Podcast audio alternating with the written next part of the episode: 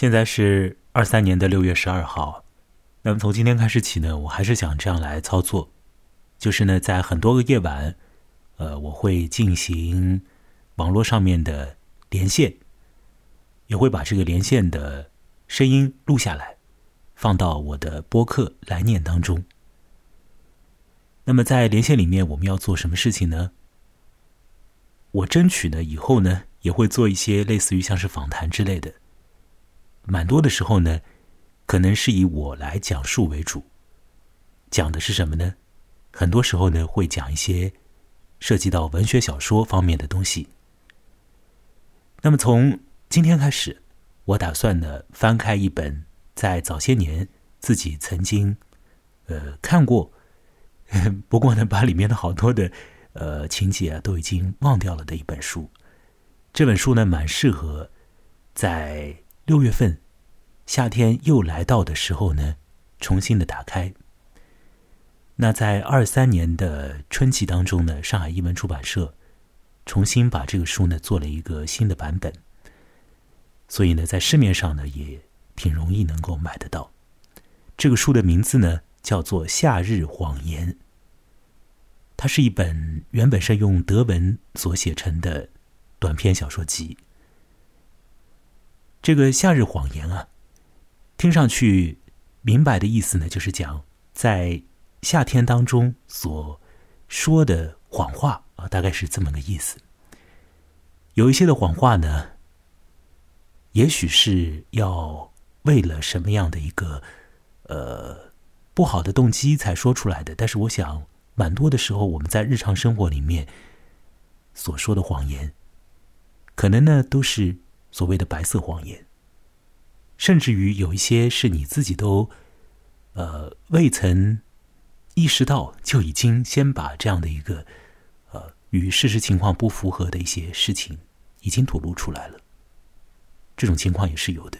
据说呢，在每一天，每个人可能都要撒不止一次的谎。我听说过这么样一种心理学上面的说法。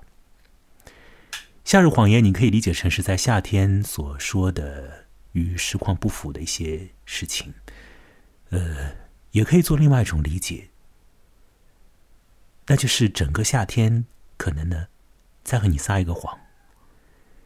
这个话怎么讲呢？在夏日来临的时候呢，那真是一个会给人以一种跃跃欲试之感觉的一种信誓旦旦之感觉的哦，这么样的一个时间段。是吧？热天又来了，很多的希望又产生了，呃，很多种的机会，仿佛呢也很容易在夏季当中向你打开，被你惊艳到。但是呢，这个季节呢，虽然说在有的地方它一年当中所持续的时间也不短，不过呢，终归会消逝。消逝的时候呢？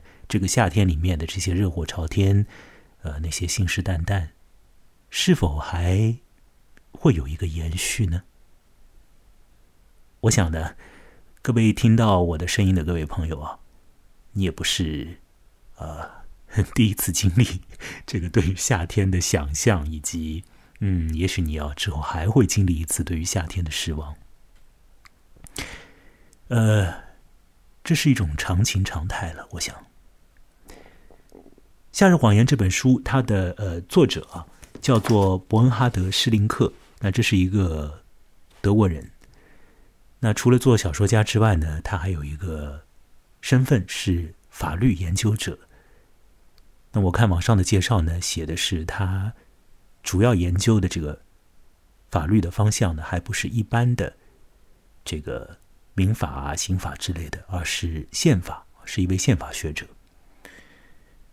那在写小说方面呢，这个施林克先生有一本很有名的书。这个书之所以得名，很大程度上是因为电影的这个影响。电影《朗读者》，英文叫做《The Reader》。这部电影的原著作者呢，正就是这个伯恩哈德·施林克。那么在台湾地区，呃，把这个作者呢，呃。他的姓氏译作是徐林克啊，有的时候书上就写徐林克，就是这个人。在《夏日谎言》这本书当中，一共呢有呃七个故事。那么我们今天呢会来看这七个故事当中的打头的第一个故事的标题呢，中文译文是叫做“淡季”。那么我看了网上面的一个英语的翻译呢，它翻译成是在季节之后 （after the season） 呢，这大概也是淡季的意思吧。不过，呃，好像也有一种双关性，就是说，某一个季节结束以后，那你该怎么办啊？那什么季节结束以后，你要做什么样的盘算呢？就是在这个夏季结束之后，你要对你的人生做一个什么样的一个？新的这个转换，你要不要做出这样的一个，或许要有一些勇气的一个变化？呃，主要在于说，你大概要放弃掉，或者说终止掉你以前的这个单身汉的生活。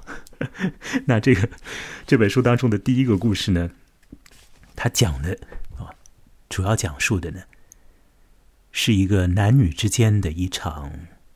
呃，来的比较快的，呃，一段恋情。这段恋情呢，是发生在晚夏的某一个度假地。呃，一个在小说里面大概是三十九岁的男人，他长期以来呢都是独自生活，呃，说是和女性发生性关系的这样的一个。呃，事情呢也是好久都没有做了。那么他住在呢纽约的公寓里头，在这个夏季就要结束的时候呢，他跑到了一个叫做鳕鱼角的度假地去独自度假。这个呃鳕鱼角在哪儿呢？我在网上查了一下啊，我看一下我查到的这个资料上写的呢，它是在美国的东北岸的。马萨诸塞州，那这个纽约呢，应该也是在美国的东北岸啊。这个男人跑到那里去度假的时候呢，他就遇到了一个女性，呃，对方呢比这个男人呢要年纪呢再大一点，四十岁出头。那么通过呃不期而遇，这两个人呢就建立了关系，或者说呢，他们就有了一些。共同相处的这样的一个时机，那么随着这两个人的相处，一些事情呢来的是，嗯，啊，我不可以讲它慢，因为 这个度假的总体的时间大概也就是十来天呢。那么这里头呃发生的这个恋情，虽然说不是一下子就马上的像是浪涛一样的就劈头盖脸的就过来了，但是呢。总共也就才十几天嘛，对不对？所以呢，他来的还是快的。反正呢，这一男一女，就在鳕鱼角那边呢，有了一点点，呃，也许不叫一点点吧，就是他其实是有了，还是我们看这个文本的话，应该是会觉得还是非常好的这个身心关系。哦，从一些角度来看是非常好的一个身心关系。呃，既有呃一些情谊上的，应该也。呃，涉及到这个，呃，不是说应该了，就是说，在这个性方面呢，也是蛮好的啊，有这样的一个关系。完了之后呢，时间到了，那么就要分开。这个女人呢，呃，她乘着飞机去美国的洛杉矶，那这个男人呢，乘坐比这个女人的飞机啊起飞晚半个小时的飞机飞纽约。这个洛杉矶啊，他离开鳕鱼角，离开纽约还是挺远的。呃，他在美国的海岸的另一边哦，对不对？这个女人她从洛杉矶到这个鳕鱼角来玩呢，哦，而这个男人就是纽约这样过去的，比较近一点。那个女人从很远的地方来。那这个故事当中所涉及到的谎言是一个什么样的东西呢？如果它里头有谎言的话，是什么样子的？而这个故事，除了在讲述着一男一女的在夏天的时候度假的时候，经过偶遇完了之后呢，所建立起来的情感以及身体的连接之外，再讲讲到他们的呃，随着这个度假的结束而分开。哦，之外他还讲了什么？呃，看《夏日谎言》这本书的时候呢，你会发现呢，这个伯恩哈德·施林克他的这个写法，他像是在为你展现一幕又一幕的场景那样的来铺排他的文章。呃，这些场景呢，都是描述性的，在里头呢不会添加多少议论性的东西，甚至于是可以讲是一点议论性的东西都没有。但是呢，这不是一种很干巴巴的描述，而是呢融合进入了故事当中的，起码来讲是一个人物的这样的一个心境的这种从心里呃出发的那样的一个描述。所以阅读他的这个文章的时候呢，我的感觉就是在像看一种，呃，心里面的这个风景的一个推演了这样的一个过程。呃，很多种的场景呢，也是比较容易就能够被变换为这个电影里面的呃一些段落的。那么，这个作者所使用的语言呢？看起来也是很清爽的这种语言。《夏日谎言》当中的一些故事，呃，可能会涉及到蛮沉重的、蛮难缠的一些主题，真的里面会有一些，要么是谎话啊，或者呢是呃一些一些更加具有困境性的，涉及到整体人生的那种困境性的东西。而在这第一篇。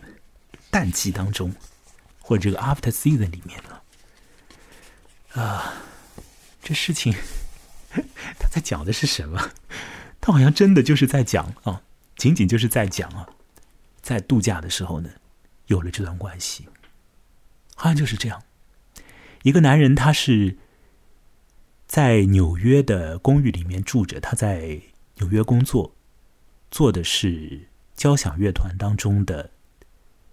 呃，第第二长笛手啊，那么，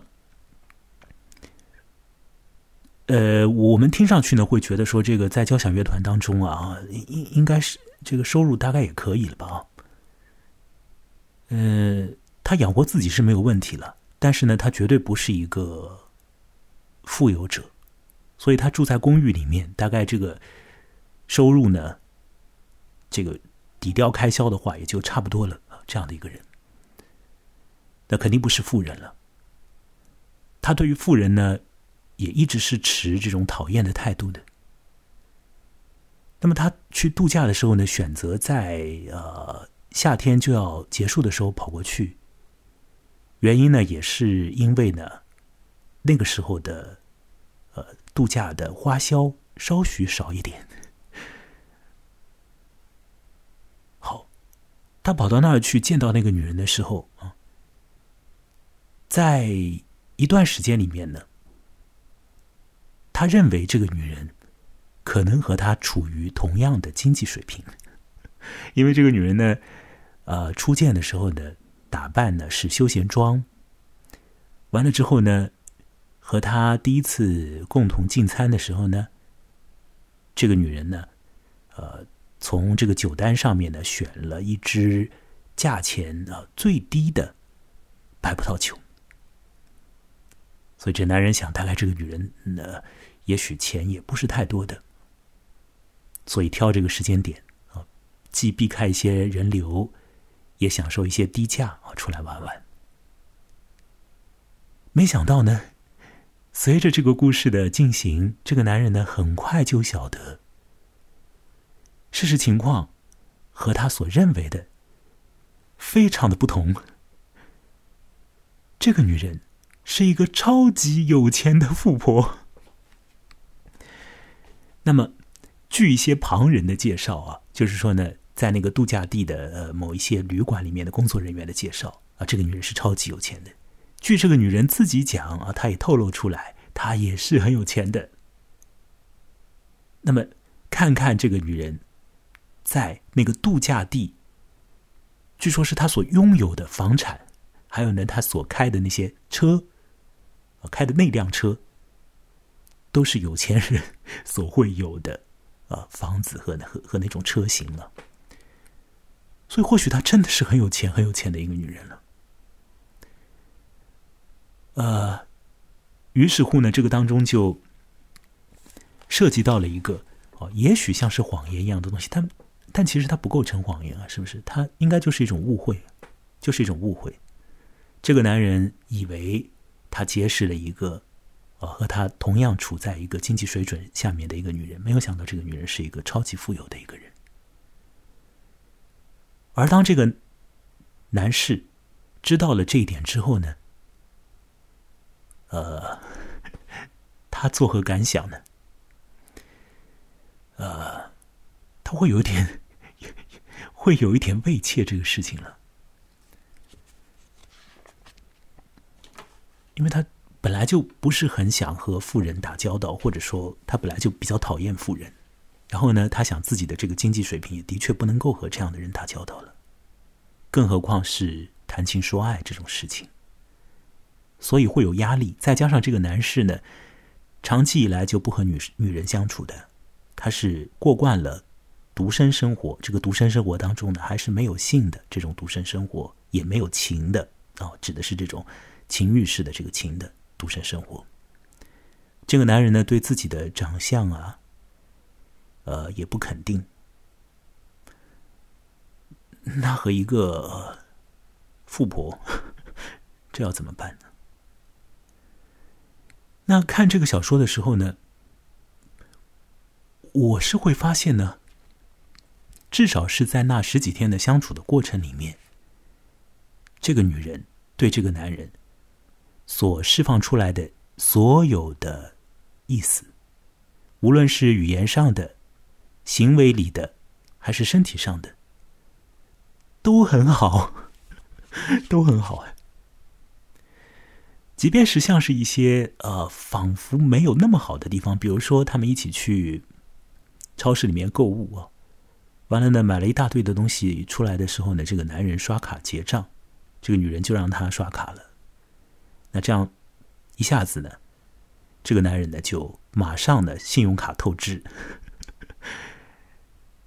嗯，不过我想这个也也好了，因为会让这个男的有一点，有一点。呃，这个自信心是不是啊？呃，还有呢，虽然说他们相处了只有十几天，啊，很快有一些好感呢建立起来，那么也会产生一些争吵。在产生争吵的这个过程当中，呃，两个人表达了一下不愉快之后呢，所做的事情呢。就是去干一场，这 是真的啊！故事里面真的是这样写的，就发生了一个以他们的这种性爱方式所进行的一场性爱。那完了之后呢，这个之前的不愉快也就基本上可以被消除掉了。这个女人也不再去追究什么东西，这个男人呢也也不再说什么。这好像是有点不愉快，但是经过这样的一个过程，就马上就消除掉啊。也不错。呃，在他们两个人的相处的过程之中，这个女人对这个男人的言行啊，这样的那个态度，各种方面，你都会觉得那是一种很好的爱情的状态吗？我会觉得好像是的，我会觉得是的，或者应该就是吧，应该就是吧。如果那都不是的话，那还有什么才是呢？他真的就是就是呀啊！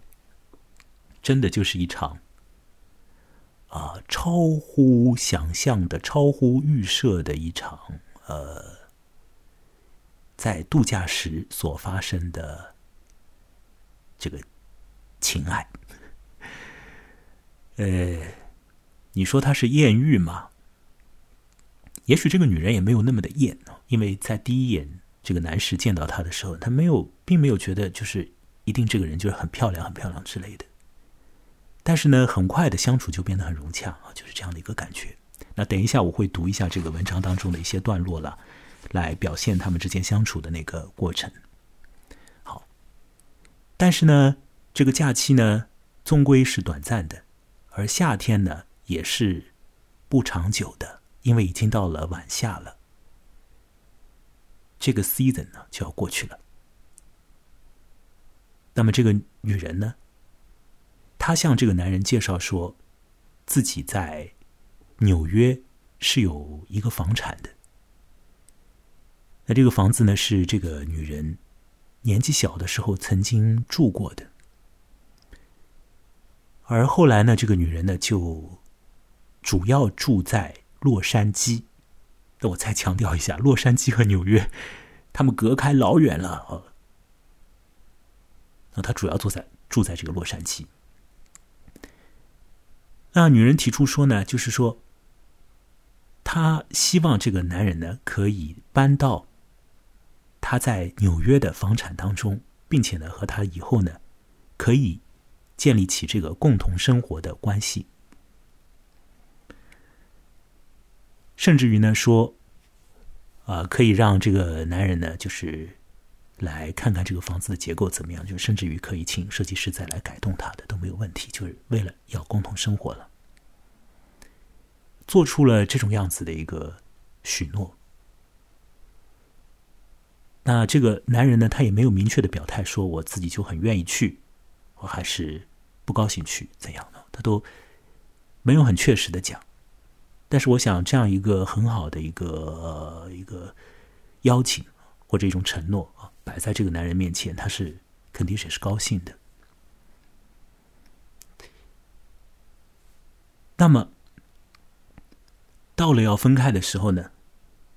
女人就去洛杉矶啊，她去处理她的公务。这个女人很有钱，她说是在小的时候，十二岁的时候，父母就全部死掉了，所以她继承了父母的财富。那么小的时候是由婶婶带大的。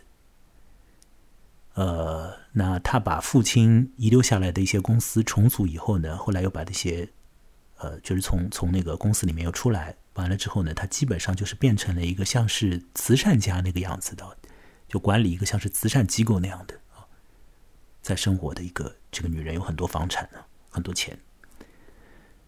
呃，那这是他自己讲的了包括同从一些他使用的东西，然后呢，从这个度假地边上的人的一些话里面也可以得到佐证。反正呢。这个女人去洛杉矶办事情，这个男人呢就留在机场啊，等下一班飞机嘛。所以，但这个小说的一开始呢，第一第一小节呢，就是在讲这个飞机啊，女人的飞机现在起飞了。那这个男人呢，孤身一人在那里的时候啊，说是呢，这个男人呢啊，我就念一下吧，让大家来了解一下这个伯恩哈德·施林克 他写的那个句子的状态。我把这个第一。这个故事的第一节，整体的三段都念一下吧。到了安检口，他们不得不分手了。不过机场很小，登机和安检都在一个地方，所以他仍然可以目送他。啊，大家晓得第一个他是谁，第二个他是谁，对吧？看着他把包放上传送带，走过安检门，出示登机牌，最后被引领到飞机上。他的位置在跑道旁的一扇玻璃门后面。他不断回头向他招手，啊，也许我把呃名字带进去吧，啊，这个女人叫做苏珊，这个男人叫做理查德，所以我把这个名字带进去吧。这样的话呢，听起来会比较容易一点。啊苏珊不断回头向理查德招手，在船舷上，苏珊最后一次转身，以手抚心，笑容中闪烁着泪光。苏珊消失在飞机上后，理查德仍然朝那些小窗户挥手。他并不知道苏珊是不是能够看见他。发动机发出轰鸣，螺旋桨转动，转动啊！飞机开始前冲，不断加速，最终腾空而起。下面是重点，我们来看看这个留下来这个男人的表现啊。理查德在飞呃，理查德的飞机在一个小时以后才起飞。他要了一杯咖啡，一份报纸，找了一个座位坐下。这次和苏珊认识后，他没有看过报纸，也没有一个人喝过咖啡。过了大约一刻钟，他发现自己一个字也没看进去，咖啡一口也没喝。他心想，他心想是重点啊，我已经忘记独身的状态，我很喜欢这个想法。理查德说他自己已经忘记独身的状态，他很喜欢这个想法。但不过呢，他的飞机也要飞，对不对？他也要离开那所谓的鳕鱼角，甚至于也要离开这个夏天。所以呢，他就飞回到纽约的他的公寓那边。那么这个小说啊，在书里面呢，要持续五十页开外啊。那么到了他的快结束的时候呢，这个男人就是飞到了。纽约的那个公寓内，就飞到纽约，然后到他的公寓。那么作者呢，也向我们介绍了这个男人在他的独身生活里面的那种状态。也许如果不遇到那个女人的话，那个男人会认为他的生活并不是那么的好。那首先呢，他的钱也不多。呃，完了之后呢，他住的这个公寓里面呢。来来往往的人，呃，起先也蛮复杂的了，就是可能层次也也没有没有，就是在经济的层次上面也没有那么高的那些人。那后来呢，呃，因为他在那个地方也住了比较长久的时间了，那后来一些更有钱的人大概住进来这样子。呃，他平时的时候呢，还要处理和邻里的一些关系啊，但这个都是友善的关系了，没有。没有不友善的关系，但是呢，因为人人来人往的，就有一些有一些繁杂了。呃，比如说一些邻居小朋友啊，看到他背了那个长笛的，带了那个长笛的那个乐器的盒子了，那小朋友就过来毛手毛脚。哦，起先一开始是这样，那这个男人会觉得说啊，这个小朋友这是什么意思？难道是要把他的乐器给抢夺走吗？那实质上不是啊，这个小朋友过来是。表示说，啊，如果你是一个会演奏乐器的人的话，那小朋友蛮想听他演奏，是表达这个意思。所以虽然说这个就是街坊邻里啊，这些人呢，嗯，也许会给一些希望独身的人制造一些噪音，但是呢，都是友善的，没有什么恶意的。啊，呃，那么这个男人就退回到那种生活里去。带着这个女人的说法，回到他的在纽约的这个公寓的生活里面去了。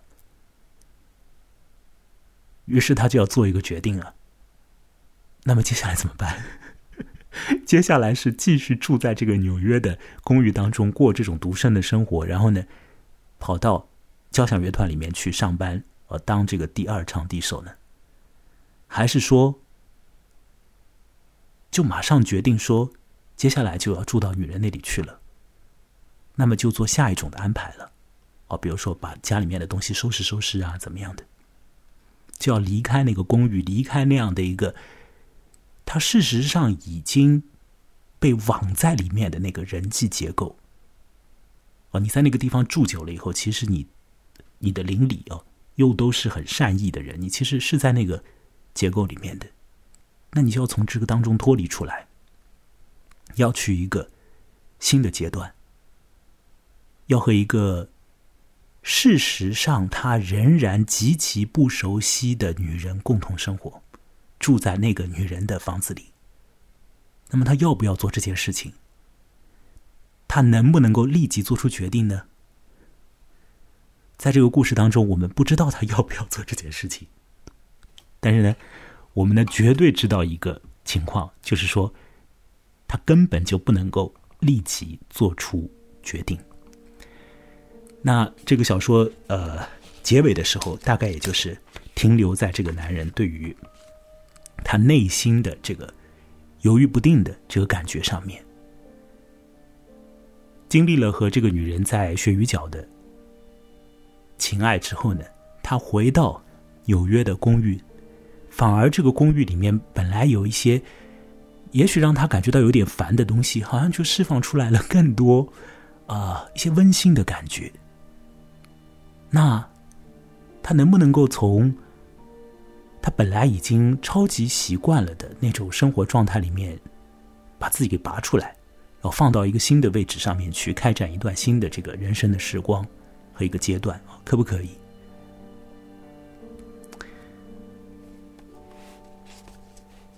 那我要说啊。这个故事大概就是这样啊。那等一下呢，有一些细节我可能再加进来吧。比如说，这个男人和女人他们在学鱼饺的时候是怎么样 打引号的谈情说爱的啊？也许再加进来这些信息。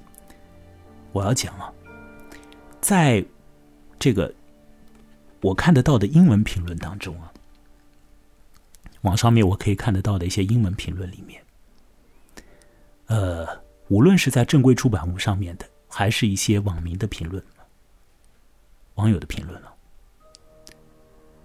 都是在说呢，这个故事在写的是这个男人呢，就是说他有没有一个充足的意愿和能力呢？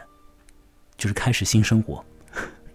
基本上的落脚点，把这个故事的落脚点都放在这里，就是讲，好像一个在情感生活里面呢比较畏怯的，并且长期习惯于独身状态的男人。有没有能力在爱情实质已经发生的状态之下，开始投身一个新的人和人的关系，并且呢展开，呃，他也许长期未曾有呃长期没有的一个状态，这个状态就是就是男女共同生活嘛，对吧？而且呢，他要克服心里面的一些呃自我给自己的一些呃压力了，比如说。他自己没有钱，或者说钱不多啊，绝对钱不多。而这个女人呢，是就是钱是多的，根本花不完。那么在这样的一个状态里面，这个男的比较没钱，女的超级富有的情况下，这个男的怎么和这个这个女人呢有一个共同生活啊？比较比较和谐的共同生活啊？可能男人会觉得有点畏怯啊。老外好像都比较注重在这这个方面。然后呢，我看看豆瓣上面的评论，你会发现呢，我们中文读者或者中国读者没有把人想的那么的善良，就是就产生了一个产生了一些别的意思，产生了一些别的意思，可能会觉得说这个女人大概就是说说罢了。呃，倒不会觉得说这个女人就是在完全扯谎了，但有人呢，也也是真的会觉得说这个故事当中的苏珊啊，这个大富婆，她呢 就夏天玩完了就好了，对不对？没有下文了，有可能是，有可能是这样。那这个男人就自己在那里就自作多情了，有一点啊，自己在那里内心很矛盾，很踌躇，对不对？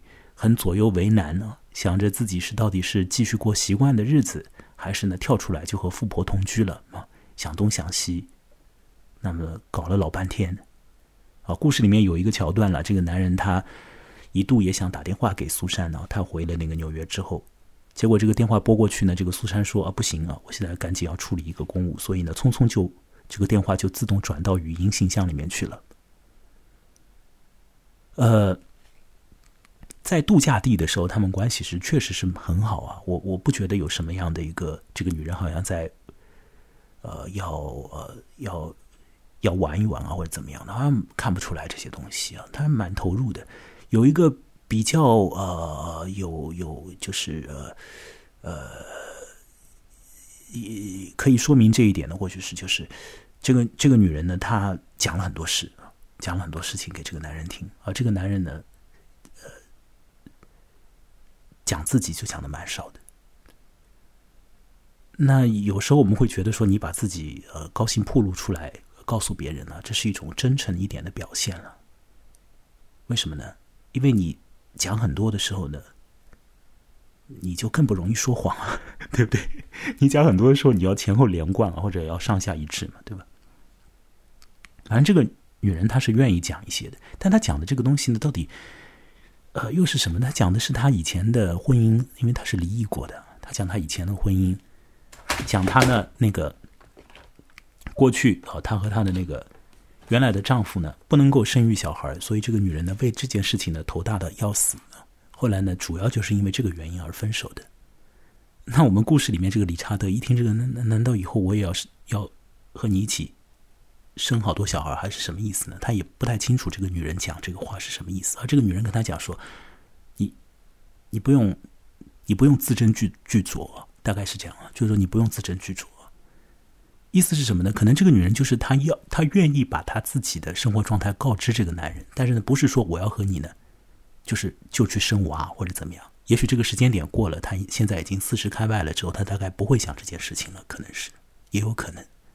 但这个男人有一点紧张，确实有一点紧张。当他听到这些信息的时候，这个女人会跟他说，她和她的以前的那个丈夫啊，去呃叫做什么受孕农场啊，因为他们反正也有钱嘛，所以可以去那种啊，为了要生娃，所以呢，这个服侍周到啊，这个啊，把你每天的作息都安排的妥妥的啊，那种啊，那个风光也好的不得了的地方啊，就待在那里，就是专门就备孕的这种地方。结果呢，也根本没有结果。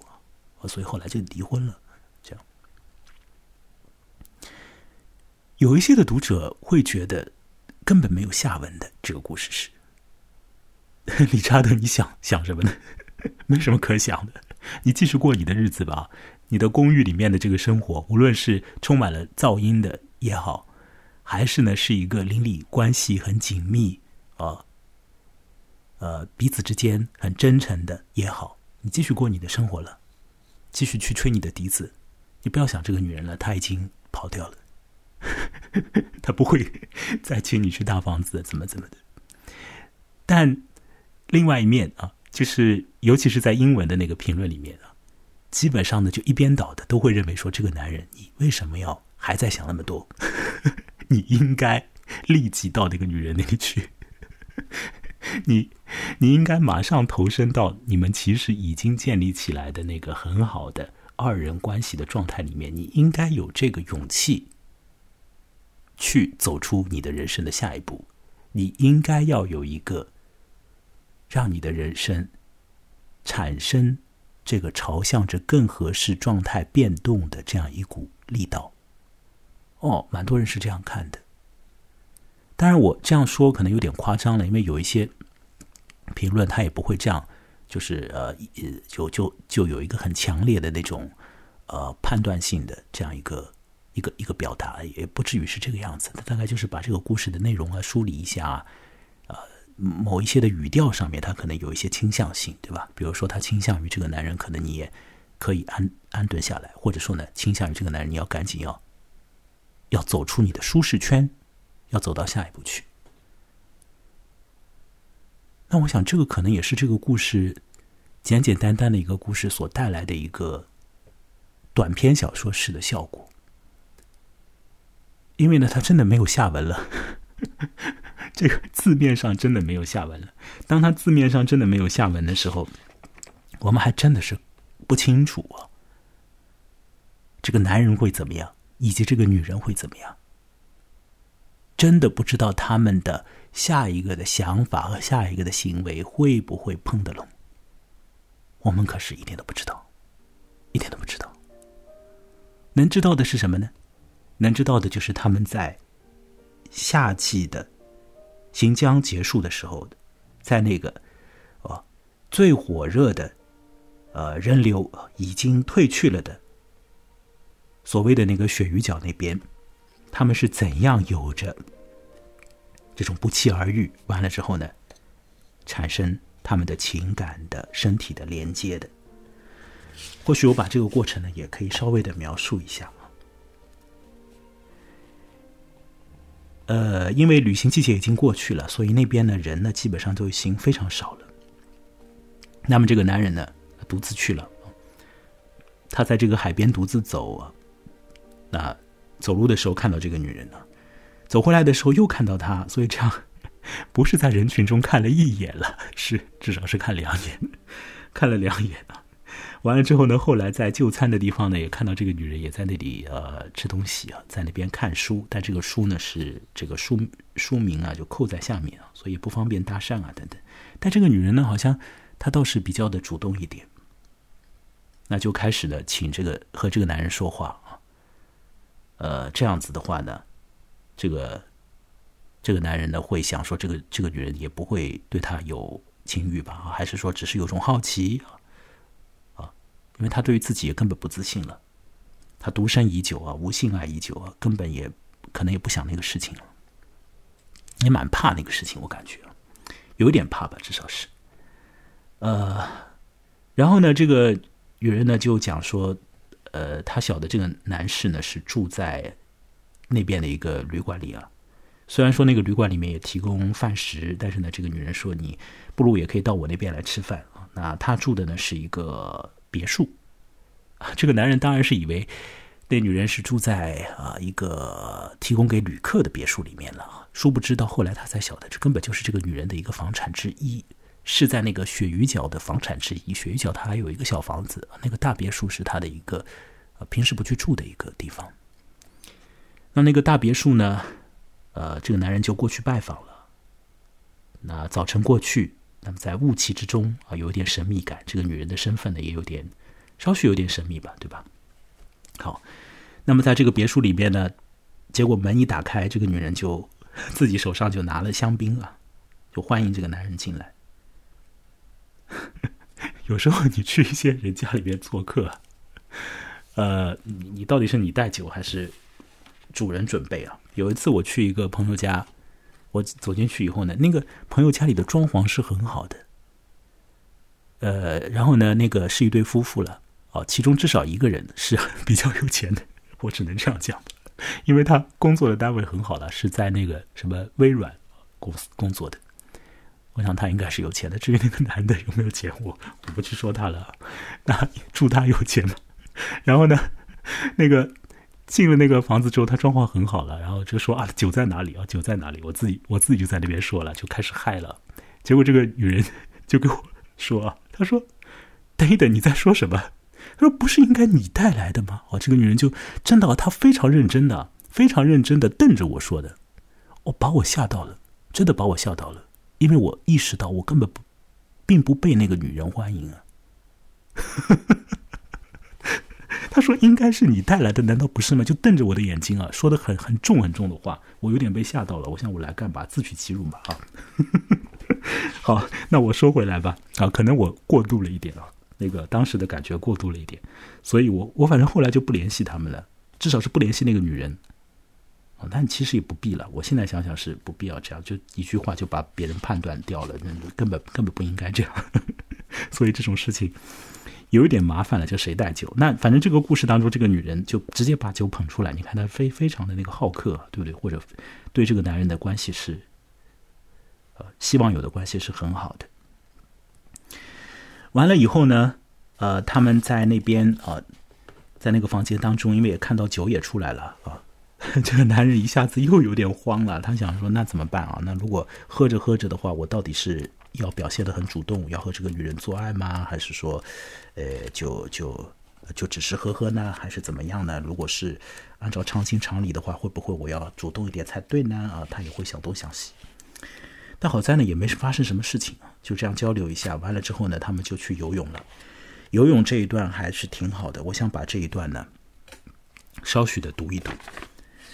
诶，因为你可以感觉到他们两个人在通过一些事情，通过呃，反正是通过游泳这件事情吧，就很快的有了一个那个关系上面的一个更进一步。然后这个作者实际上是写的是非常好的，让我把这个部分来读一读。海水果然出奇的静，刚开始游，他只感觉到海水凉凉的。但是慢慢的，海水开始轻抚他赤裸的身体啊。这个他是理查德。那么，呃，这个作者呢，他基本上都是用人称代词在写的。因为我这个是给大家听的了，所以我就把人名直接带进去啊。理查德先朝外游上一段距离，然后仰面朝上，任海水将自己托浮。苏珊则在更远的地方劈波斩浪，雨水又开始滴落了。理查德很享受。雨点扑面的那种感觉。这边我插一嘴，整个度假期间天色不好，基本上呢一直在下雨，或者是白天的时候就起大雾那种感觉。雨水愈加密了，他看不见苏珊了。他呼喊，朝最后看到苏珊的方向游去，然后再次呼喊，一直游到几乎看不到海岸了。理查德才反身往回游。他游泳不属于速度型，不论怎么用劲，速度始终快不起来。缓慢的速度让理查德的担心升级为恐慌。苏珊能够坚持多长时间？理查德的手机是不是在裤子口袋里？海滩上有信号吗？最近的人家有多远？他支撑不了长时间用劲游，因此速度更加慢了，恐慌也愈加厉害了。突然，理查德看见了一个白条条的身影从海水中升起，然后站在海滩上不动。他的愤怒化为了勇气。苏珊怎么能这样平白无故的让人为他担心啊？看见苏珊挥手，理查德没有挥手。理查德满脸怒气的站在苏珊面前，苏珊则笑盈盈的问：“怎么了？”还问怎么了？刚才看不见你，我吓得半死。你往回游的时候，为什么不能从我这儿往回游？我看不见你啊！你看不见我？苏珊脸红了。我近视，而且很厉害。顷刻间，理查德觉得自己的怒气是那么的可笑。两人相对而立，身体赤裸，全身湿透，任雨水在脸上流淌。两人都是浑身鸡皮疙瘩，冷得哆嗦，用手臂抱胸暖和身体。苏珊看着理查德，目光中有几分委屈，也有几分探寻。这个时候，理查德知道，这种目光所表露出来的不是茫然，而仅仅只是近视。理查德看着青色的血管在苏珊薄薄的白皙的皮肤上时隐时现，苏珊金黄偏红的阴毛。虽然苏珊的头发是金黄偏浅黄色的，理查德打量苏珊扁平的小腹、窈窕的腰围、坚实的手臂和大腿。理查德为自己的体型感到害羞，于是收起肚子。不好意思，我刚才有点过分了。我明白你是因为担心，苏珊回以盈盈的微笑。理查德有些不知如何是好。突然，他身体猛地动了一下，用头指向他们放包的沙丘，高喊一声“预备跑”，然后奔跑起来。但是，苏珊的速度更快，毫不费力的就赶上了理查德。不过，苏珊并没有超过理查德，而是和他并排跑。这个场景。令理查德想到了儿时和姐姐或朋友一块儿跑向一个共同目标带来的快乐。他看到了苏珊刚才站着的时候用手臂护着的不算丰满的乳房，还有她小巧的屁股。哇，这就是这个崩汉的施林克的他的描写了。是很好的，是不是啊？是很好的描写。呃，这个男人很紧张了，啊，不知道这个女人有没有游泳的时候出险情啊？没有想到呢，一点关系都没有啊！这个女人回来啊，好像对这个男人视而不见，这个男人还心里又慌了，很忐忑。那。搞半天，这个女人说我是近视啊，是近视。你你你不用想太多。好啦，那因为这个女人是近视了，所以呢，对于男人就提供了一个好处，什么好处呢？就仔细打量一下对方吧。你碰到那种近视眼，他看不清你，你可以把他看个够，对不对？所以他就把这个女人呢，反正也是穿的少啊，这时候就就看光光啊，呃，不至于看看的完全光掉了，就基本上就看到了。他们那个时候还没有发生性关系啊，对吧？那呢，好，一下子都是高兴了，对吧？高兴了以后，这个男人呢，他做的事情呢，你看也是非常的灵光哎，他就说：“ 我们开始玩了，啊，开始游戏，对不对？要赶紧跑啊！”，他做了一个那种小孩子一样的那种感觉的那样的一个呼吁了。那如果两个成人呢，没有这种。情爱关系的一个人说：“我们就做这种事情呢。”对方可能会翻白眼啊，说：“ 你有毛病啊，跑跑个屁呀，跑！”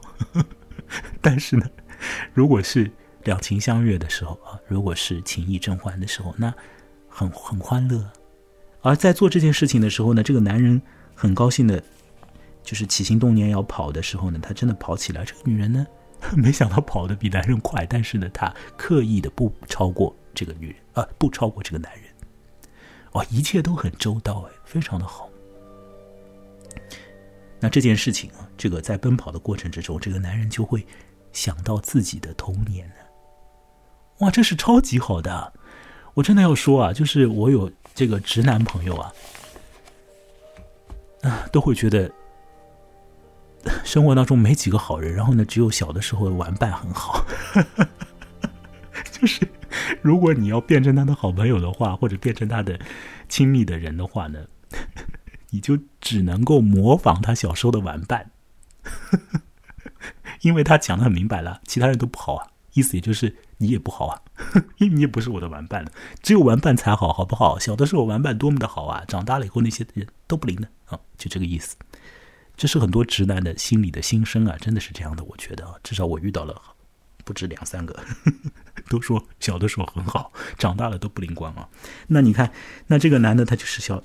居然就想到了儿时和姐姐或朋友们一块跑向一个共同目标带来的快乐，哎，哇，那那个快乐，可能就真的是快乐喽，可能就真的是很快乐了。好，呃，这个男人呢，他出生在柏林，那父母亲都是搞音乐的，那后来呢就到美国来，那么，呃，一路就做这个音乐啊，上这个音乐学院，完了之后呢。在纽约，呃，这个交响乐团当中，他没有写是纽约的哪个交响乐团。呃，纽约可能有不止一个、两个交响乐团吧，那么大的一个城市。呃，而在这个纽约有一个世界顶级的交响乐团，就这个纽约爱乐，那是砰砰响的，全世界一流的一个乐团。所以我在豆瓣上看到有人说，这个这个故事里的男人啊，他在一个二流乐团上班啊。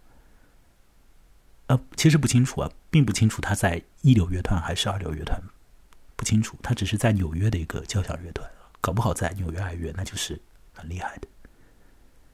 但是呢，他的这个收入呢，也的确不足以使得他过上一个呃更加优渥的这种生活。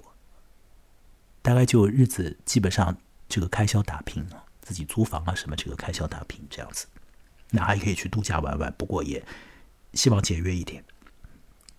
那么他在那个乐团当中所做的这个工作呢，是第二长笛，呃，那就不是长笛首席，首席的话就工资也上去一点了，然后呢，你表现机会也多一点，你可能演奏的这个技艺也好一点，对不对？那他是第二长笛，呃，据这个男人讲呢，他对于他自己做音乐演奏这个事业，其实呢，有一点怀疑的。就是说呢，他不清楚这个是不是他真的自己要的东西，但是呢，他也不知道自己要什么。哦，当然了，这个也相辅相成。他不知道自己要什么，所以也就不清楚这个搞音乐是不是他要的。那么他说呢，有可能他会割下这个音乐，去让自己停顿一下，或者做做别的事情。但是呢，他有讲啊，很有可能呢，自己别的事情搞搞呢，回来呢还是会搞音乐的。也像是他的宿命一样的，应该还是会搞音乐。那我们来看看后面的那个呃发生的情况啊，哦，诶，后面呢，这个男人和女人啊，在对话的时候呢，有了一个呃。或许在很多的书评当中啊，都会被引用的一个精彩的一一个话啊，这个话是由这个女人讲出来的。其实这个男人对于他的状态有很多种的怀疑了，这个女人也感觉到了。哦，他对于他自己的事业的怀疑，也有对于眼前的这个人的一些怀疑或许都有。那么对于他自己是不是能够进入恋情状态的，也有很多的怀疑。这个女人是感觉得到的，所以呢，这里头有一个这个女人讲的话啊，讲的你光听这个话的话呢，你就把它摘出来，变成一个啊，不叫名人名言，因为这个女人不是名人，对吧？就叫作家的话。伯恩哈德·施林克说过啊，什么什么什么，其实不是伯恩哈德·施林克说，是伯恩哈德·施林克的小说里面的那个女人讲啊。伯恩哈德·施林克的小说《淡季》当中的那个苏珊讲啊。他讲什么呢？好，听听看啊，是不是一句名言？他说：“ 我们的发展都是一阵一阵的，不是吗？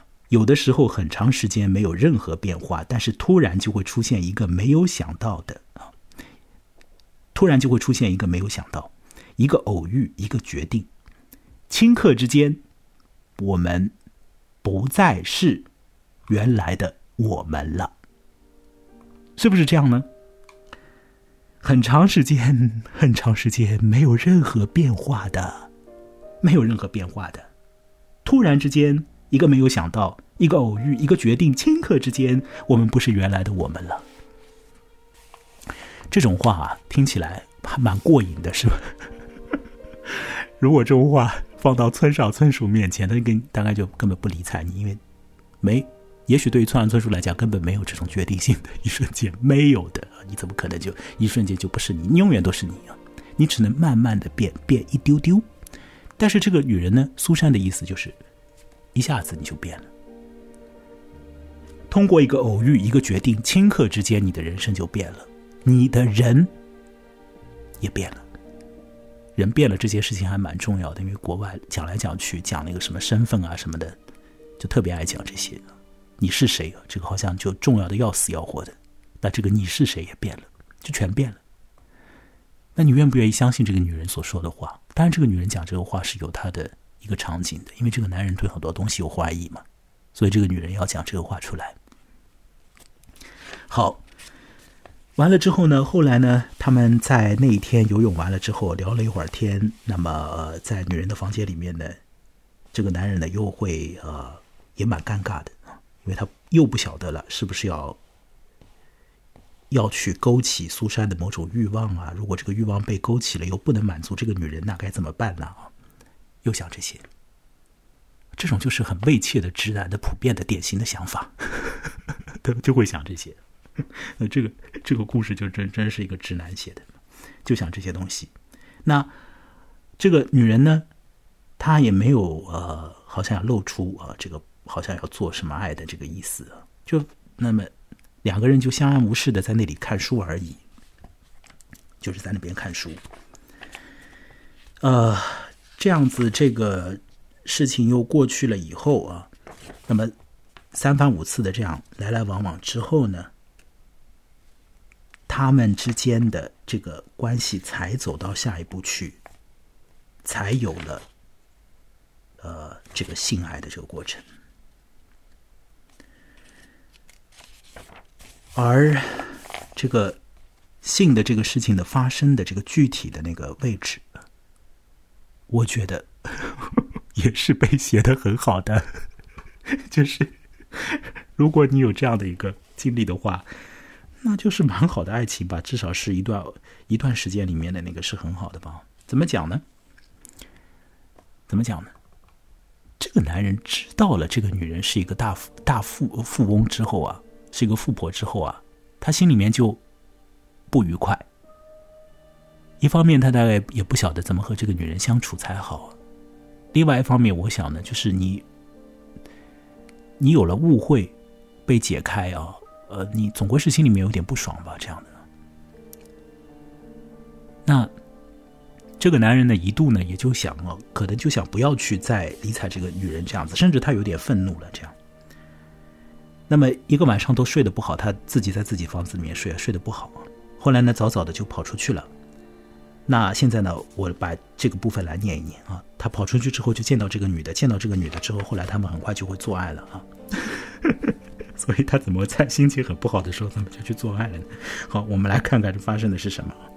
这个男人就这样走走走。那我现在就说啊，就就把那个他和女人见到的那个部分来读一读好了。海滩到了，金灿灿的太阳从暗红的海洋喷薄而出。身上红彤彤的天空，但是只持续了很短的时间，云层便吞噬了一切。顷刻间，不仅天空暗淡了许多，而且连温度也凉了许多。其实，经过苏珊的房子时，理查德完全没有必要放轻脚步，因为苏珊已经起来了。他坐在一个沙丘旁边，看见理查德后，站起身朝他走来。沙丘旁边的沙子比较深，走起来不方便，所以他走得很慢。出于礼貌，理查德迎他走去。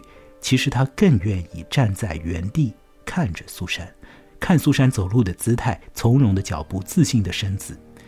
苏珊时而抬头，时而低头。每当抬头时，目光总是坚定的盯着他。理查德觉得，在相互迎面走去的过程中，两人似乎在谈判，但是理查德不清楚在谈判什么。他看不懂苏珊的脸在问什么，也不知道苏珊在他身上得到了什么答案。理查德朝苏珊微笑，但是苏珊没有微笑，脸上始终保持严肃的表情。当他们走到彼此面前，相视对对立的时候，苏珊抓住他的手：“来吧。”苏珊带着他走进苏珊住的房子，走上楼梯，进入卧室。他褪去衣服，躺上床，看着理查德脱去衣服，躺上床。我等你已经很长时间了，就是这样。这个理查德就在。这个女人身上得到了一种什么样的感觉呢？他感觉这个女人发现了他身上一些自己以前不知道的东西，然后呢，又把那些东西赋予了他本人。哇，这真是一种很好的爱情里面的状态呢。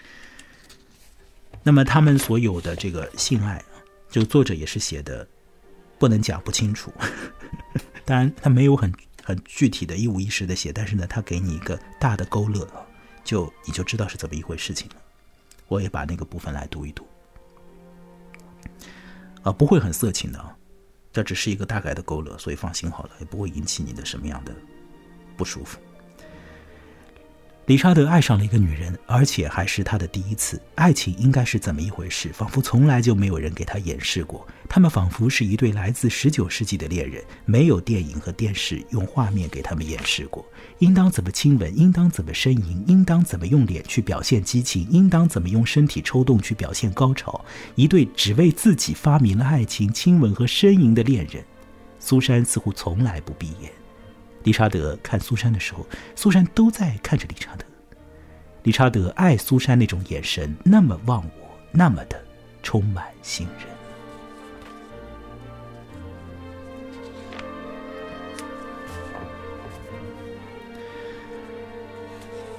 这样子以后啊，甚至于这个理查德都会觉得说啊，那如果说苏珊以前有很多恋人的话，那别的男人。就算都是先知吧，啊，只有他理查德才是救世主啊！妈呀，我看到这个话的时候，我自己都真真是笑出来了。原本身还是一个对自己是那么不自信的一个男人，结果呢，经历了啊这样子啊，就几番云雨之后啊，他居然就会产生出这样一个念头啊，就说呢，以前和苏珊交往的男人呢，再怎么了不得的，都只是先知，而他本人呢？弥赛亚救世主，妈呀！你这个跨度太快了吧啊，跨的那个幅度太大了。原来是超超自卑的啊，或者是就是很不自信嘛，或者也很不想有这种关系嘛，就很怕嘛。结果呢，马上就变成救世主了啊！你你在想什么？你你身心转换的好快啊！那没办法，就是我们在遭遇这种情爱的时候，就突然之间变了。所以苏珊所讲的话可能也是对的啊。苏珊说：“顷刻之间你就变了，对不对？那是变了呀。从原来一个对自己是那那么的，呃，怯懦的一个人啊，或者是就是认为自己是独身的一个人，啊这个独身里面也没有什么女朋友的，一下子就觉得说自己是一个女人的救世主了。好，后来呢，这个女人呢就向这个男人介绍啊，说呢，她自己在呃纽约有房产，然后这个房子呢。”当然是很好的那种房子可以呢再做装修啊，甚至呢可以让理查德去会晤这个专属的设计师，共同商议怎么样做这个房子。那么他也提到了自己就以前和老公啊、前夫啊去这个什么所谓的受孕农场度假之类，这个我前面也讲过了。呃，那这个女人呢，她描述她的呃在纽约的房产啊，也是写呃说的是很很很具体的。后来呢，他们两个人继续交往了。虽然这个时间十来天，不过可干的事情也够多了，是吧？啊，他们共同继续吃饭啊，甚至还邀请当地的呃其他人过来，来共同就就就一起吃一顿。那主要是他们两个人二人世界。那么呃，有一次呢，产生了争执，怎么回事情呢？呃，他们只有这唯一的一次争吵就是呢，这个女人呢在那边打电话，打电话的时间呢大概长了一点，这样子呢就是把这个男的呢就是撂在一边了。那这个男的大概就有点不愉快，那这个女人呢就感觉说这个才几分钟嘛啊，呃，并且呢又提到了这个男人说你们欧洲男人是如何如何，因为这个男人说他小的时候就是出生在柏林嘛，出生在德德国的。那么一听这些呢，就说才几分钟，还有扯到欧洲男人，这个这个李查德就很不爽了。他说呢，又是欧洲人，你又跟我提这些，我就很讨厌呢。你说这些，然后呢，我在外面呢待了半个钟头了，不是几分钟，这样就关火了。那么这样子吵起来的时候呢，哎，我前面也讲了，也没有发发生什么，其实。吵的结果是什么呢？吵的结果就是发生了一场性爱啊，并且是很好很好的性爱啊！哦妈呀，就是像像电影里面的那种，像那种大家不应该看的电影里面的那种性爱，怎么办呢？就是这样的，就是这个样子啊！就就一边吵一边就干了那个事情，干完的时候就很快乐啊！啊那各位有这样的体验吗？如果有的话，恭喜你啊，你恋爱了。或者你恋爱过，好，那那十几天就时间很短，很短的话呢，终归要离开。哦，离开的时候就各自乘上飞机就走嘛。那这个女人先走，这个男人呢，本来想说啊，这个千言万语如何讲啊？得找一些话来讲，对吧？那搞了半天，最后他能讲出来的话呢，无非就是我爱你。但这个东西就这这个句子就超级有分量的，是他的肺腑之言呢。呃，走了，走了的话，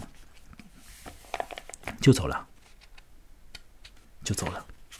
女人是去洛杉矶啊，去洛杉矶了之后，那再去纽约的会，但是呢，他先去的这个地点点的确就是洛杉矶啊。而男人去的是纽约，那就相隔一个美国，很远。那到了这个呃纽约那里的话，那么。就是那个街区啊，那个街区是什么样子？我前面讲了，就是有很多的嘈杂的那种啊状态的，比如说小孩啊，在野孩子啊这种啊，在外头啊跑来跑去的。然后呢，啊自己的房间里面隔音可能也不是很好，所以邻居有很多声音呢传过来啊，他也都能够听得到，所以他有时候蛮心烦的，就会戴那个耳塞。他自己练琴，自己吹长笛，邻居倒是不太在乎他的，没有人来。说你你给我小声点，没有这种情况。他觉得邻居有点有点吵到他，他自己练长笛，他没有吵到别人。其实这个这个地方有有一点是并不太符合这个音乐人的状态的。我我要跟大家讲啊，就是说呢，如果你自己啊真的是在一个乐团里面怎么样的上班的这种人，我我有接触过的，就是说呢，他们实质上啊，你把它放到一个噪音的环境里面，你以为啊。他会很敏感，那好像听到很多声音，他很敏感嘛？这是你以为。事实上的这种专业的做音乐的人呢，他们有一种能力，叫做我根本不听。大家可以想象一下啊，如果说在一个乐队当中，那么多的这种杂七杂八的声音在发发出来，对不对？你置身事外，你听那个整体的音乐，你当然感觉到这是一个艺术作品了，很好听。可是你坐在里面的人，如果你就听边上的那些别的乐器发出来的声音，你。你你你听他们干嘛？你不会听的，实质上是你看指挥或者看一些标志性的动作，看那个谱面上标志性的记号，管你自己的。所以，很专业的做音乐的人，他们有这种能力，其实是不会受到噪音影响的。哦，我想这个可能和大家普遍的理解可能有点有点不同，对不对？那现在这个故事当中，反正这个作者是说，这个男人就是受到噪音影响，他还蛮心里蛮烦的。那反正戴耳塞了，那我们就就让他戴耳塞好了。那。反正就是讲那个环境比较复杂一点，但这个比较复杂的环境里面，大家人际网络是比较紧密的。那么这个男人呢，他在公寓当中住，他下班了以后，有的时候也会和乐团里面的其他人呢聊聊天呢，共同出来喝喝酒啊之类的。包括他邻居啊也会和他打招呼。那么呢，还有一些别的这个私人生活里面的，比如说教别人乐器啊等等，就是他其实也有有一些他的生活了，是蛮丰富的，其实是丰富的。他的那个人际网络也是足够的，对于一个呃单身者来讲的话，是可以让他团团转了。好，那么就是这样的一个生活，哦，是要不要就是就停止掉，或者就是终止掉以后呢，就是和那个女人去出去。所以这个男人呢，理查德呢，大概就是在纽约的时候，他就想这个东西，就想的很多。以前可能自己都不不以为意的住家环境啊，由于有了这个女人，这个经历接触之后呢，反而变得好了一点。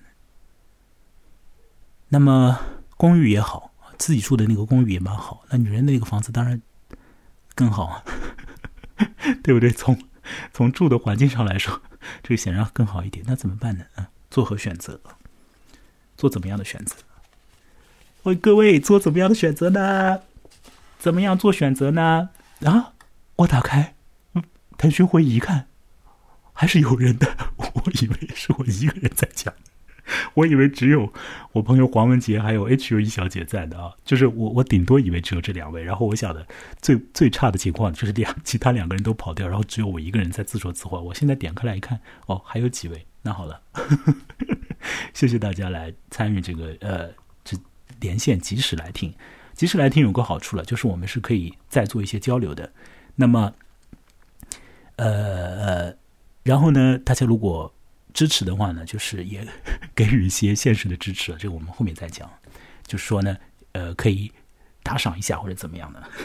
如果你在群组里的话，因为我们以前做这个事情的时候都会有一个呃一个小小的一个约定，这当然这是不强制的。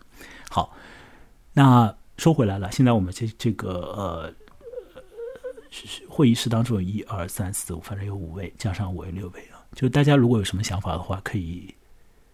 直接打开麦克风讲，或者呢是在呃文字聊天去说，都是没问题。那我们的那个时间是让我看一下，现在也已经啊超过一个钟头多一点了，是吧？已经还蛮久时间了。那所以就是大家如果有什么话要说的话，我们就可以再交流一下。如果没有的话呢？那我我就开始做一个收场啊，如果如果没有的话，我现在就就是就把那个淡季啊给收拾一下啊。After the season 啊，这个 season 呢终究要没了啊，所以呢完了之后怎么怎么怎么办呢？这个男人呢想一些东西啊，有人说你应该走出下一步啊，应该要走到一个像是这个更像是成人的这个生活。我想你这个话也是放屁了，怎么叫什么叫更像是成人的生活？一个人过哎，好好的，对吧？不是说一定要找一个异性住在一个房子里才对。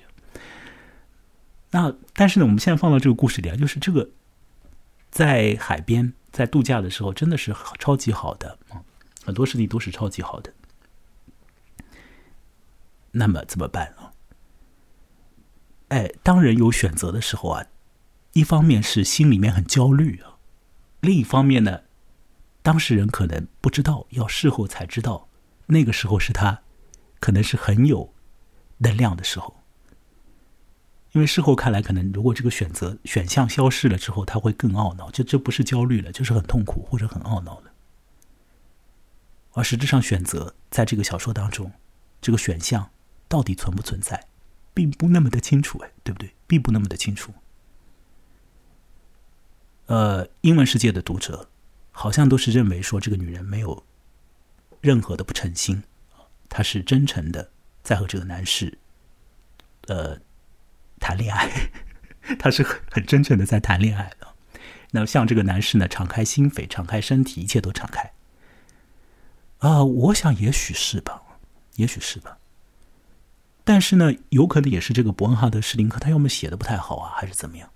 因为我在想，如果说这个女人是一个超级富翁啊，这样子，那她生活关系网络里面，难道就必须得在那个海边遇到一个什么吹长笛的，她才呃，这个就是开心吗？别 别的地方遇不到吗？还是怎么样？那么反过来讲，这个男的男的身上又有什么样的特点呢？通篇看下来，我可以告诉大家啊，一点的特色都没有。伯哈德·施林克一点都没有写这个男人身上真的有什么样的魅力的这种表现地方。你要么说这个作者就是，那他大概太男性，就太站在那个男人那边了，所以他根本不给我们描述这个男人身上有什么样的特好的那个特质。啊，比如说他是不是有幽默感啊？那不好意思，他没有幽默感啊，他甚至有点悲观的。那比如说他身形是不是很伟岸了？是不是很强壮啊？那没有啊，他大大肚子啊，对不对？那他是不是很热爱工作啊？很有很有志向啊？没有啊，他都说搞音乐都有可能是稀里糊涂才搞的，他都不知道自己人生到底要干嘛。然后呢，他是不是一个小鲜肉啊？不是啊，他三十九岁啊。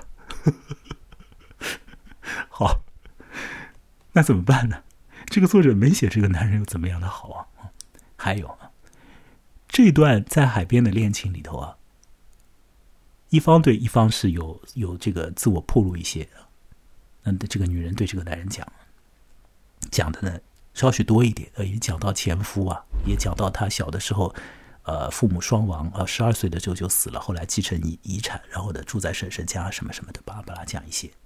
这个男人讲的就少一点了，只说自己吹长笛这样的。小的时候在柏林，后来来美国。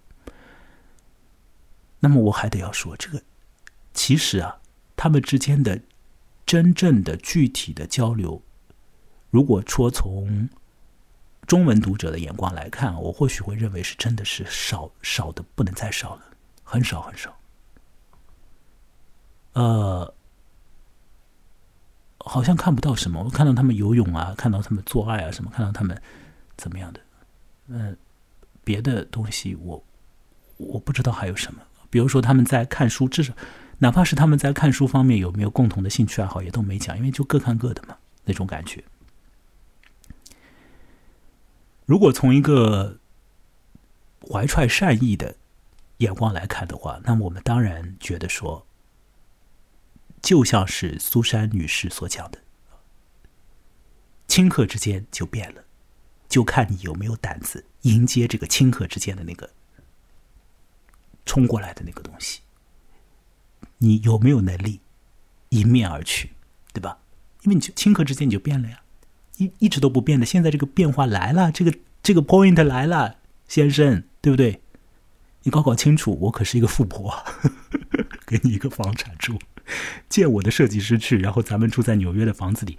你要吹长笛，那也可以再吹啊，反正又不是让你搬迁到洛杉矶去。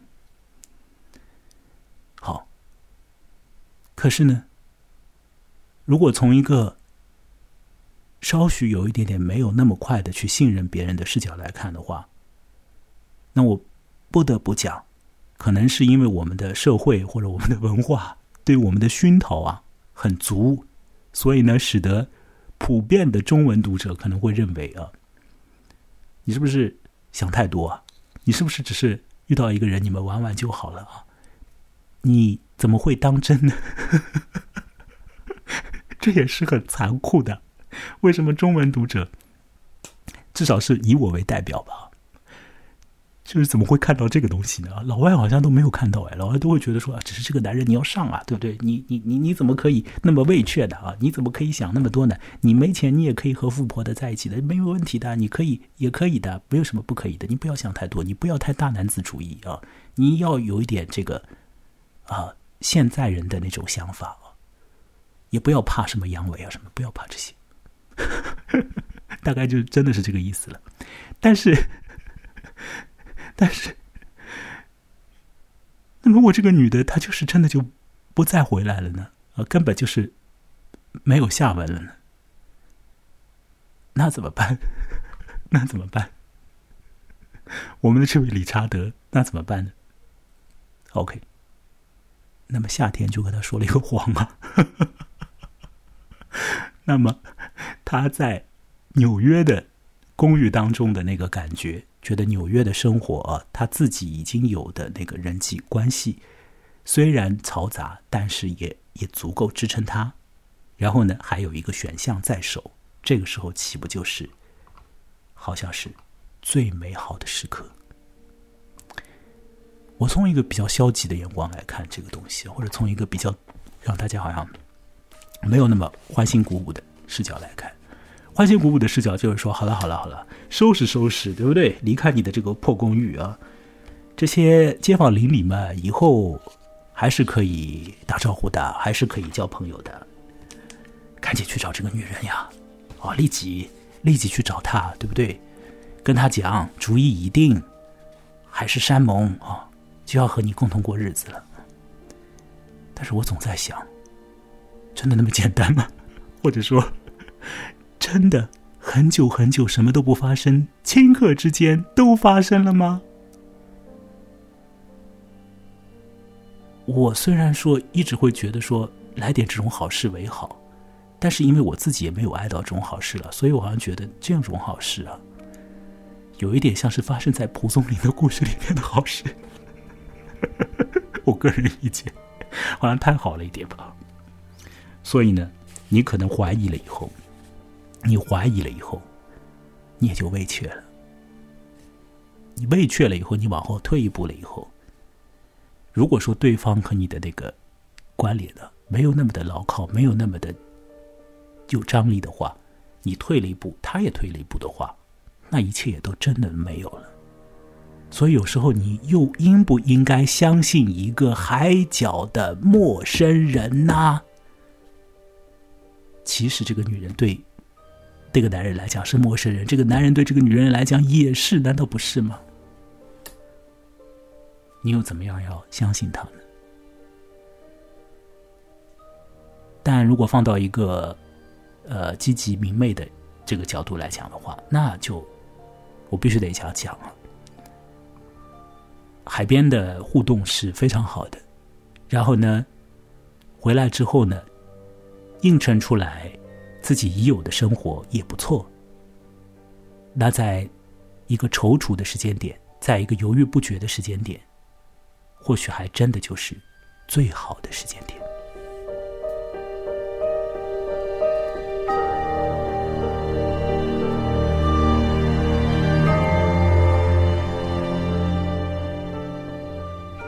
好了，那我们今天差不多就进行到这里了。然后呢，我们呃。因为呢，我想把这个事情呢，就是逐渐的来进行了。那反正短篇小说呢，也不长，这个大家看看呢也容易。但这个《夏日谎言》因为没有网络上的这叫什么来着？那个电子版不太好找，所以就没有预先在群里面提供给大家。那有一些可以有电子版的，我就会提供给大家。那呃，反正这第一个故事呢，其实还是简单的，就是看你自己心里面有没有一些灰暗的东西了。不好意思啊，生活给我的压力很大啊，我就不太相信这些了。啊 那你要相信啊，你要相信啊，各位，你要相信啊，你怎么可以不相信？你不相信你就错过了啊，你不相信你就没有爱情了，各位，你要有爱情啊，你怎么可以没有啊？所以你一定要有啊，这个夏天你一定要有啊，对不对？说的是你，说的是你，是你是你呀，啊不是我。好，那我们。可以在日后呢继续来看啊一些故事。那么，这个伯汉的史蒂克写的一些故事呢也是好看的，所以我们没有明天再来看吧 啊。明天我们再来看《夏日谎言》中的故事。第二个故事叫《巴登巴登的夜晚》，巴登巴登是一个地方啊，巴登巴登这个地方的夜晚啊，亲密关系里的故事啊，男女亲密关系里的故事，要不要说这个呢？啊，树林中的小屋大概也是男女亲密关系中的故事。夜晚陌生人啊，第四个小说。啊，那是一个陌生人的故事啊，啊，最后的夏天啊，后面呃，这可能是讲到在生命最后的时间嘛。吕根岛上的巴赫讲的是父子关系，还有一个南方之旅。那明天我们看什么呢？看巴登巴登的夜晚，还是看夜晚陌生人呢？巴登巴登的夜晚是讲亲密关系的，夜晚陌生人是讲和旅途中的一个陌生人的。那我就到明天的白天再决定吧。好了，那今天我们的那个呃。今天我们的连线就差不多到这里了。那个网络上面，如果说是有大家已经在呃微信群组里面的话，就自由退出就可以了。那如果说是在其他地方看到呃看到那个链接啊，加入进来的话，如果你要和我聊两句，或者或者来问之后怎么样来参与比较方便的话呢，你就留在那个呃腾讯会议当中，然后呢你就在那个腾讯会议当中和我聊两句，好吧？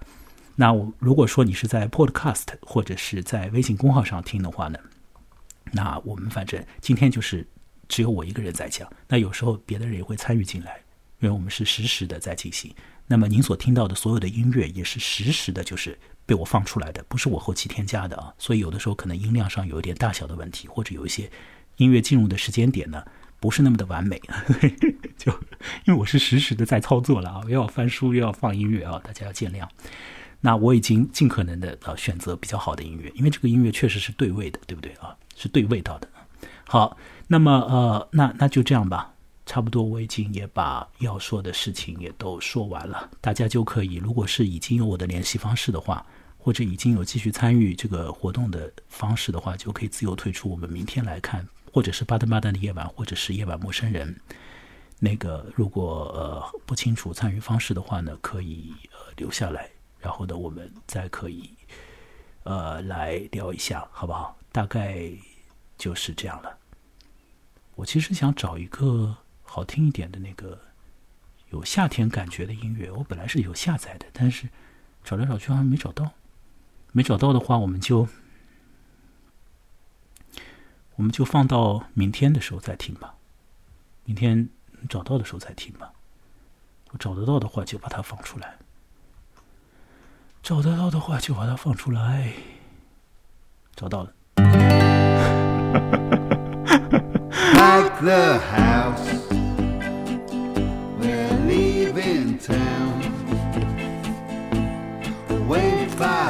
夏天的歌曲，祝大家夏日快乐了。好，我们已经结束了啊，大家就到这里吧。大家可以在音乐中自由退出。